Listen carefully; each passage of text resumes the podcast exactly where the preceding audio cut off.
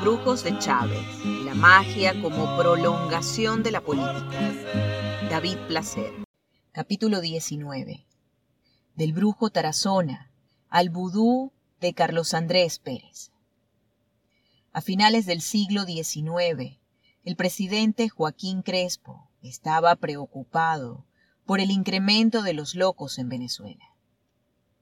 El manicomio de los teques colapsaba al atender la creciente cantidad de enfermos mentales procedentes de todos los estados del país. La locura fue debatida en varias ocasiones en el Consejo de Ministros.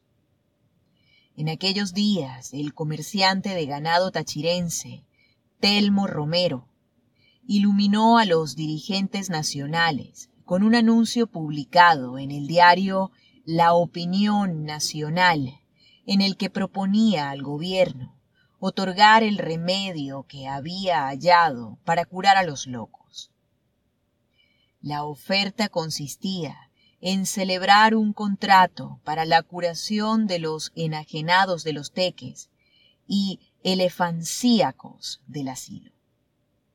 Siempre que tenga a bien darme el privilegio exclusivo como único poseedor de dichos secretos publicó Romero en el periódico para llamar la atención de los gobernantes de turno. Y la táctica funcionó. El general y presidente Joaquín Crespo era como buen venezolano de aquella sociedad rural, creyente y supersticioso. Su padre, don Leandro Crespo, también había sido brujo y se decía que creaba pócimas para curar enfermedades y recetaba conjuros para ahuyentar a los malos espíritus. Cuando el presidente propuso firmar un contrato con el brujo Telmo Romero, ninguno de sus colaboradores, entre los cuales se encontraban figuras relevantes y cultivadas en la sociedad de la época, se atrevieron a objetar la propuesta. Tampoco lo hizo el historiador, ministro de Relaciones Interiores y hombre fuerte del gobierno, Francisco González Guinana, que fue criticado por no oponerse a la medida y que tuvo muchas dificultades para explicar el contrato entre el brujo y el gobierno.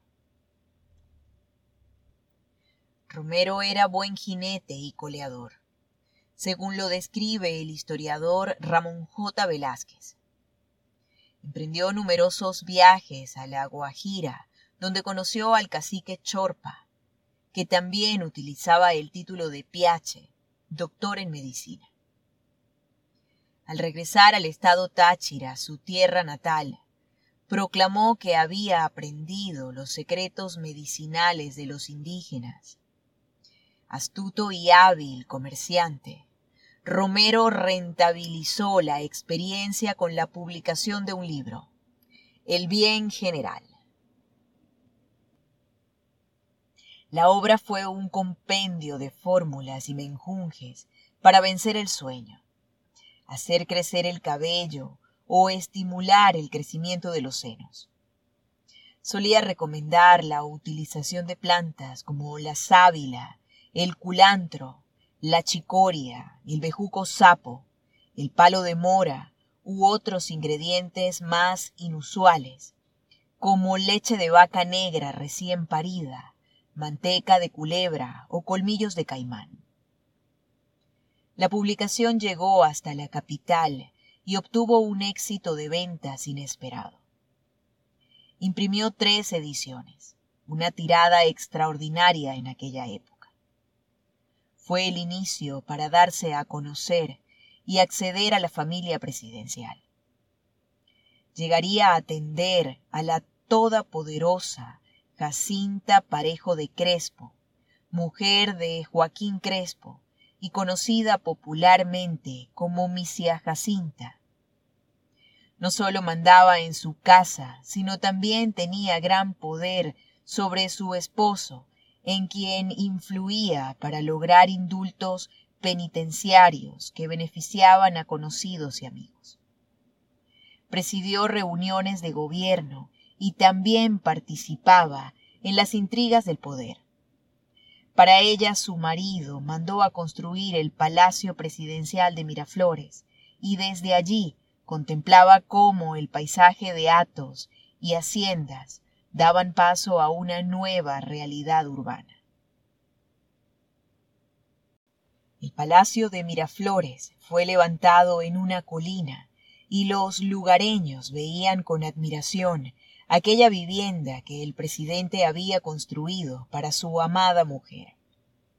Parecía un gran barco anclado en tierra, rodeado de atos y de pequeñas tiendas y pulperías.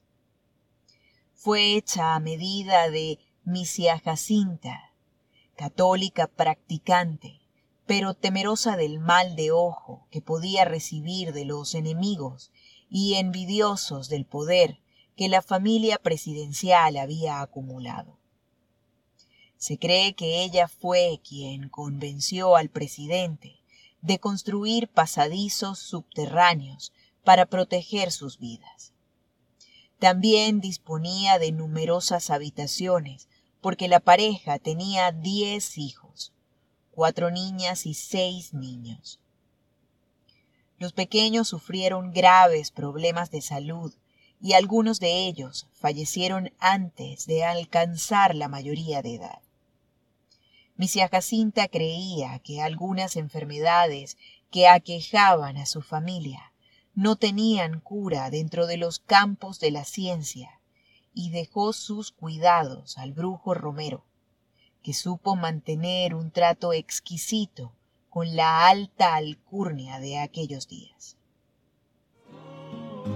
Los brujos de Chávez, la magia como prolongación de la política.